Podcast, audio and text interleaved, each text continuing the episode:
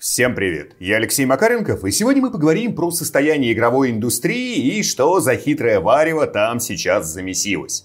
Обсудим романтическую ошибку в Baldur's Gate 3, взглянем на состояние CD Projekt и нового Ведьмака, чуть-чуть зацепим слухи про ремастер Bloodborne, ну и околонаучная история, конечно, тоже будет. Про бессмысленность некоторых научных исследований. И так ли они бессмысленны? Погнали! Для начала небольшая разгревающая веселая новость про Baldur's Gate 3. Если вы уже играли в релизную версию, то скорее всего обратили внимание, что заромансить в игре некоторых спутников можно очень быстро. В некоторых обзорах журналисты даже хвалили BG3 за это. В духе «как свежо и необычно, что для достижения нужного эффекта не приходится тратить слишком много времени». Там подмигнул, улыбнулся и айда насиновал. Может быть, конечно, это необычно и свежо, но Свен Винки лично на PAX West заявил, что это игровой косяк. Изначально так задумано не было. Предполагалось, что отношения должны развиваться постепенно, для достижения результата нужно потратить время. В общем, Лариан старались приблизить романтику в игре к реальной жизни. Но накосячили. И теперь они постепенно исправляют эти ошибки и удлиняют время, которое нужно потратить на приземление шарика в лужу. И, казалось бы, здорово, игра после этого станет более реалистичной, но на форумах народ уже активно негодует. Во-первых, потому что некоторым действительно нравился скоростной флирт, а во-вторых, вовсю голосят узкоспециализированные спидранеры. На ютубе выходит огромное количество гайдов, как романсить героев с максимальной скоростью. А теперь, по мере исправления ошибок, все это перестанет работать. Такие дела. В прошлый раз мы с вами говорили о том, каким чудесным выдался 2023 для геймеров и игровой индустрии в целом. Сколько отличных игр уже вышло и еще выйдет до конца года. Но одновременно с выходом хороших игр наметилась другая тенденция. Все чаще журналисты с самых разных сайтов начали писать про то, что игровая индустрия подразваливается и в ближайшее время войдет в жесткое пике. Кучу крутых разработчиков увольняют, студии закрываются, прям ужас-ужас. Давайте посмотрим, а что же там на самом деле происходит и почему. Для начала, в чем причина подобных слухов? Момент первый. Индустрия продолжает приходить в норму после адской игровой гонки пандемийного периода. Тогда люди сидели по домам, массово закупались железом, доступных развлечений тогда стало сильно меньше, там в кинотеатр особо не побегаешь, на концерты не выберешься, а игры как бы вот они, сиди себе дома и играй в свое удовольствие. Индустрия среагировала прямо оперативно. Геймдев компании начали со скоростью звука набирать новых сотрудников. И тут есть интересный момент. Я, естественно, еще во второй половине 2020 года начал активно интересоваться у знакомых разработчиков, как там у них с новыми кадрами, сколько нового народа набрали, кого именно, какие специальности. В общем, на что ориентировались и как расширяли штат.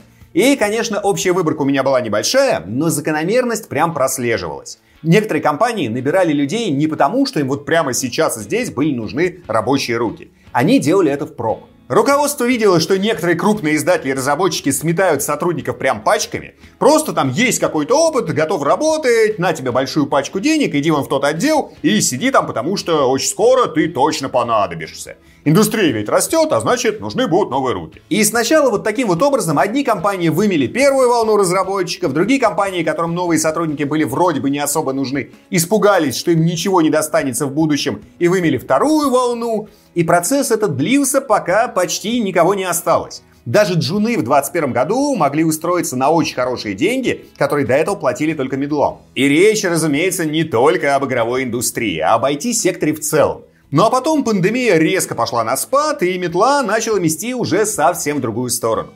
Причем этот процесс, конечно, шел уже не так быстро. Потому что избавление от излишков это всегда дольше, чем накопление жирка. Точнее, процесс не шел, а продолжает идти. Вот помните, как в прошлом году и в начале этого были массовые увольнения и в Microsoft, и в Октябризах, и много еще где. Вот, это оно самое. Тогда тоже пресса кричала, что игровую индустрию накрывают медным тазом. А причина очень простая конкретные журналисты, которые, скажем так, не сильно профильные, не сильно следят за тем, что происходит в геймдеве на долгой дистанции, они увидели, что известные компании увольняют людей пачками. Не стали особо разбираться, в чем дело, и просто написали, что игровая индустрия загибается. И при этом даже обвинять журналиста вот в таком подходе довольно сложно. Пресса как бы любит раздувать скандалы. Но делает она это не просто так, вот потому что ей захотелось, а потому что люди, то есть ее аудитория, тоже любят скандалы. Скандал это то, ради чего многие прессу как раз читают и смотрят. Потому что любой скандал это ярко выраженная эмоция. И можно сколько угодно говорить, там, что люди идут на сайты ради информации.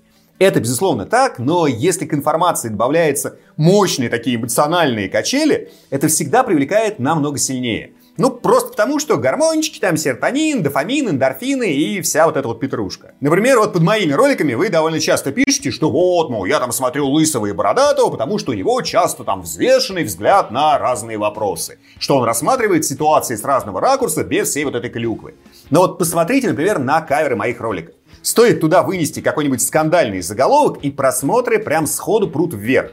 А если там стоит там что-то нейтральное, то просмотры всегда так себешные. И я-то в плане раздувания скандалов еще плюс-минус держусь, потому что мне вот сам этот подход не очень нравится чисто идейно. Плюс на своем канале я работаю сам на себя, и никто у меня на душе не стоит и не говорит там, «О, Макаренков, что-то просмотров мало, резко делай так, чтобы было много, а то мы тебе денег не заплатим». А если журналист работает в редакции, то ситуация совсем другая. Там и над душой стоят, и даже если ты скандалы раздувать не любишь, ты постепенно к этому все равно, скорее всего, придешь профильной прессе, конечно, возможны исключения, а вот непрофильная такая общепопулярная пресса обычно на скандалах едет и скандалом погоняет. Такие дела. А теперь переходим к разбору, почему же за последний месяц пресса снова стала резко хранить геймдев. Да потому что резко случилось сразу несколько довольно громких событий. Событие первое, разумеется, связано с Embracer Group. Они затеяли реструктуризацию. Этот момент мы с вами уже обсуждали. Напомню, что несколько лет подряд Embracer Group все ставили прям в пример. И говорили, вот, смотрите, Embracer умеет дружить со своими внутренними студиями. Дает им полную творческую свободу, платит много денег, разрешает переносить релизы, если нужно, и все, все, все, все вот это. А потом у Embracer случились проблемы с ростом, накрылась одна крупная сделка, плюс они захотели активно сконцентрироваться на разработке игр по Властелину колец, права на которые выгодно купили. И сначала они закрыли свою студию Campfire Cable, которая до этого не успела выпустить вообще ни одной игры. А затем внезапно выставили на мороз Volition. И тут пресс прям порвало, потому что Volition это студия с 30-летней историей. Они сделали и Descent Free Space, или недавно Red Faction. И серия Saints Row это тоже их детище. И все начали кричать, ой, смотрите, какие Embracer Group заразы, похоронили таких легендарных разработчиков. Более того, Volition не слишком большая компания, там работало около 250 человек. Ну, типа, да, перезапуск Saints Row в прошлом году у Volition провалился, но вот неужели Embracer не могли помочь студии и дать им еще хотя бы один шанс? А то получилось, что один провал и все, сразу закрывают. Даже Electronic Arts так редко поступают. И вот из этого прям раздули такой мега-скандал. Но давайте прям вот позагибаем пальцы, чем вообще руководствовались Embracer, когда закрывали Volition. От старого состава, который работал в Volition где-нибудь там в 2013 году, во времена Saints Row 4, так вот, от тех сотрудников, насколько я понял по комментариям в соцсетях от уволенных сейчас сотрудников, так вот, осталось там всего процентов 10 вот тех самых старичков. То есть нынешняя Volition это уже совсем не та компания, которая выпускала легендарные игры, которые все помнят. Момент второй, чисто финансовый. Многие думают, что траты на Volition на фоне общего заработка Embracer Group это полная ерунда. Но это не так. Чистая прибыль эмбрейсеров за прошлый год была около 420 миллионов долларов, а за год до этого было вообще в несколько раз меньше. А теперь берем Volition. Это американская компания, 250 сотрудников там работало. Зарплату берем по минимуму, допустим, 10 тысяч долларов в месяц на человека. Понятно, что там были люди, которые получали и поменьше, но были и руководы, и среднее звено, которые получали намного больше. Так что 10 тысяч это минимальная планка, которую можно использовать при расчетах. И получается, что только на зарплаты Embracer Group тратила 250 умножить на 10, умножить на 12 месяцев, то есть 30 миллионов в год. Почти десятая часть годовой прибыли всей Embracer Group. Новый Saints Row Volition делали около 5 лет, и за это время на них потратили не менее 150 миллионов долларов. И повторюсь, это только зарплаты. На деле со всеми налогами, рабочими местами и прочими тратами можно смело умножать на два. А у эмбрейсеров финансовые трудности. И запускать Volition вот с такими результатами и такими тратами на новый цикл разработки вот какой-то новой большой игры занятие очень сомнительное. Так что логика предельно понятна. Но это, конечно, еще и не все. Эмбрейсеры продолжают чистку. Сейчас они взялись за Gearbox Publishing. И до конца года еще несколько крупных сокращений у них точно пройдет. А еще недавно закрылись Mimimi Games, авторы Shadow Tactics и Shadow Gambit. Из BioWare уволили главных сценаристов первой и второй Baldur's Gate и Dragon Age. А еще из электроников продолжают прилетать слухи о мощных перестановках. И в Activision Blizzard перед слиянием с Microsoft какой-то бурлеж пока непонятно идет. Вроде бы тоже собираются кого-то сократить. И вот все это происходит разом. Понятно, почему многие начали писать, что игровую индустрию накрывает медным тазом. Вот только ни о каком медном тазе речи не идет. Все текущие процессы — это именно реструктуризация некоторых крупных компаний. Они срезают жирок, привыкают работать в постпандемийный период, более четко расставляют акценты. И да, из-за многих вот этих процессов через несколько лет игровая индустрия может сильно измениться. Но о глобальном падении речи даже близко не идет. Геймдев по заработку сейчас превосходит и кино, и музыкальную индустрию вместе взятые. Небольшие падения, конечно, возможны, и они будут, но не ведитесь на заявление, что геймдев вошел в пике. Это даже близко не так. А сейчас небольшая рекламная интеграция. И в фокусе внимания сегодня планшет Xiaomi Pad 6. Это продолжение Xiaomi-шной линейки. Я обычно планшеты использую вместо ноутбука и с предыдущими поколениями Xiaomi порядочно работал. Это отличные недорогие Android-планшеты. Сразу скажу, Pad 6 ни разу не разочаровал, с ним все отлично. Те, кто за планшетами компании следит, и так про это знают. Обзоры в сети море, отзывы положительные. Но если не следите, рассказываю, что это за зверь. А это 11-дюймовый планшет с хорошим IPS-экраном, разрешение 2880 на 1800, 309 ppi, частота 144 Гц. Все хорошо и по цветопередаче, и шим я ни разу не словил.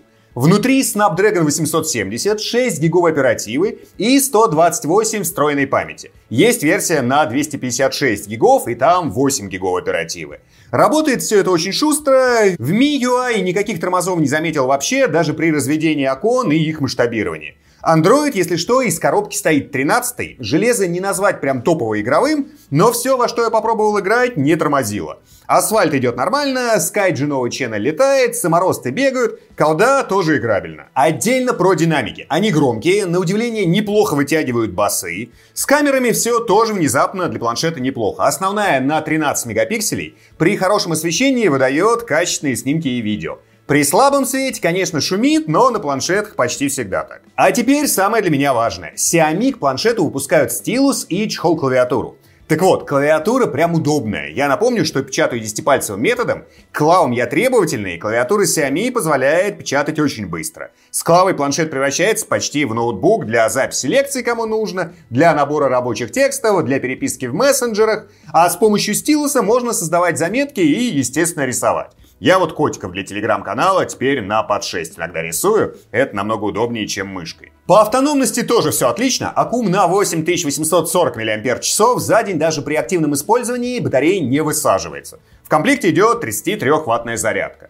Ну и понятно, что всяких деталей еще можно много рассказывать. Главное, мне планшет без всяких рекламных интеграций понравился. Спокойно рекомендую. Если что, полноценные обзоры посмотрите, под 6 хвалят. Так что не только моя рекомендация. Закупиться можно в технопарке по ссылочке в описании. И до 11 сентября при покупке Xiaomi Pad 6 на выбор бесплатно выдадут либо стилус Smart Pen второго поколения, либо беспроводные наушники Xiaomi Buds 3. Не пропустите. Конец рекламной интеграции и погнали дальше. Мы пообсуждали, что в целом происходит в игровой индустрии, а вот вам забавное. Недавно CD Projekt выкатили свой полугодовой отчет. Копаться в нем детально мы, конечно, не будем, потому что успехи или провалы компаний удобнее разбирать по итогам годовых отчетов. Но полугодовой отчет CD Projekt очень красиво демонстрирует общие тенденции в геймдеве. Просто вот так совпало. Смотрите, общая выручка компании снизилась с 92 до 79 миллионов долларов. Как бы не критично, но показательно. С прибылью ровно та же история. Падение с 27 до 22 миллионов долларов. Игровая индустрия в целом тоже за последний год просела, но тоже не критично. Дальше. CD Projekt резко усилили разработку нового Ведьмака. Но команду увеличивали не за счет набора новых сотрудников, а за счет перераспределения кадров, которые уже работали в CD Projekt. Во-первых, на Ведьмака кинули команду, которая до этого занималась дополнением для Киберпанка. И во-вторых, усилили штат за счет сотрудников внутренних студий Molasses Flat и Spokko. В Спокко вообще, по сути, никого не осталось. И были даже слухи, что от команды вообще избавились, но нет, все люди продолжают работать в штате, просто перешли в другие подразделения. В результате общее число сотрудников CD Projekt за полгода изменилось всего на 5 человек. Опять же, как и в целом в игровой индустрии. Крупные студии скупают мелкие, но общий объем индустрии почти не меняется. А вот все корректировки общей популяции разработчиков в основном связаны с пандемийной историей. Ну и общие надежды на будущее CD Projekt связывает с выходом как раз следующей своей большой игры, то есть следующего Ведьмака. И внезапно это тоже тенденция крупных игровых компаний и индустрии в целом. Если посмотреть на ситуацию за последние несколько лет, то большие студии анонсируют все меньше маленьких внутренних экспериментальных проектов и все больше вкладываются в разработку крупных игр, которые обычно представляют из себя сиквелы старых успешных франшиз. Назвать это хорошей тенденцией, конечно, нельзя, но как есть. Ну и держите в голове, что вот все вот эти вот аналогии и параллели между CD Projekt и большим геймдевом верны лишь отчасти. Я их привел исключительно в качестве удобного примера. Но, повторюсь, держите в голове, что главное отличие CD Projekt и всей игровой индустрии в целом заключается в том, что CD Projekt, несмотря на свою известность и длинную историю, так вот, CD Projekt просто обанкротится, если парочка их большущих игр провалится. Ну, в смысле тех, которые в ближайшем будущем выйдут. Гигантами они так, кстати, не смогли. А вот игровая индустрия в целом в обозримом будущем никуда не денется, и супер большие проблемы ей не грозят. А сейчас небольшая и грустная новость для тех, кто ждет ремастер Bloodborne. Слухи и о ремастере, и о версии для ПК стабильно появляются где-то один-два раза в год на протяжении, наверное, последних лет пяти. Но все они в итоге оказываются либо фейками, либо не получают никакого подтверждения. На прошлой неделе интернет снова начал ломиться от новостей про выход ремастера Bloodborne в 2025 году якобы к десятилетию игры, и что анонсирует проект на ближайший State of Play. Про все это написали многие сайты, а источником информации выступил якобы известный инсайдер I'm Hero. И все это здорово, только если вы слышали эту новость, то просто про нее забудьте. Все это оказалось полным фейком. Новость изначально распространил фальшивый Reddit аккаунт I'm a Hero. Собственно, реальный I'm a Hero и администрация Reddit уже подтвердили, что изначально якобы инсайд был опубликован с фальшивого ака. Это, конечно, не значит, что мы никогда не увидим ремастер Bloodborne и ПК-порт, но никаких достоверных данных о том, что там где-нибудь в недрах From Software или у их партнеров разрабатывается обновленная версия Bloodborne, на данный момент нет. Как бы грусть, печаль, тоска, но факт. А теперь традиционная околонаучная история. Частенько говорят, что наука — это удовлетворение собственного любопытства за счет государства. И, во-первых, зачастую это действительно так, а во-вторых, почему-то люди частенько в такую формулировку вкладывают негатив. В духе какого черта ученые свое любопытство удовлетворяют, а ничем там полезным занимаются. Но фишка в том, что огромное количество важнейших научных открытий были сделаны как раз потому, что какой-нибудь ученый исследовал что-то, что ему казалось безумно интересным. Никаких особых перспектив в этом исследовании не было, вокруг все говорили, ну чё ты фигней маешься, а потом бац, и оказывалось, что вот это самое бессмысленное исследование превращалось в глобальный прорыв для всего человечества. Это не значит, что так бывает всегда, но бывает. Поэтому исследования, которые выглядят глупыми и никому не нужными, тоже важны. Так что если какой-нибудь биолог скажет вам, что, например, изучает состав помета какого-нибудь свиноногого бандикута, не спешите его ругать. Возможно, он делает очень полезное дело. Правда, возможно, этот товарищ вешает вам лапшу на уши. Если знаете почему, вы молодец. Но при этом возможен вариант, что он вам и не врет. Если понимаете почему, вы молодец вдвойне. Но речь сегодня не про свиноногих бандикутов, а про одно интересное исследование, которое, на первый взгляд, тоже выглядит совершенно бессмысленно.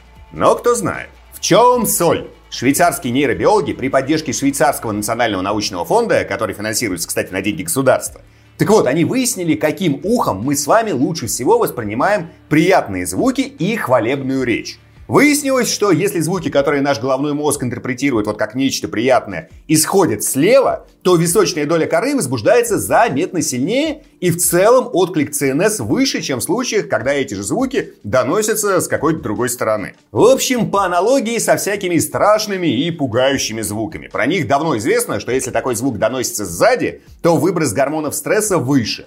Ну и смысл как бы вот в этом случае конкретно понятен. Опасность, которая подкрадывается к нам сзади, должна вызывать более мощный отклик, потому что сзади ее сложнее заметить и надо побыстрее мобилизоваться, чтобы дать стрекача.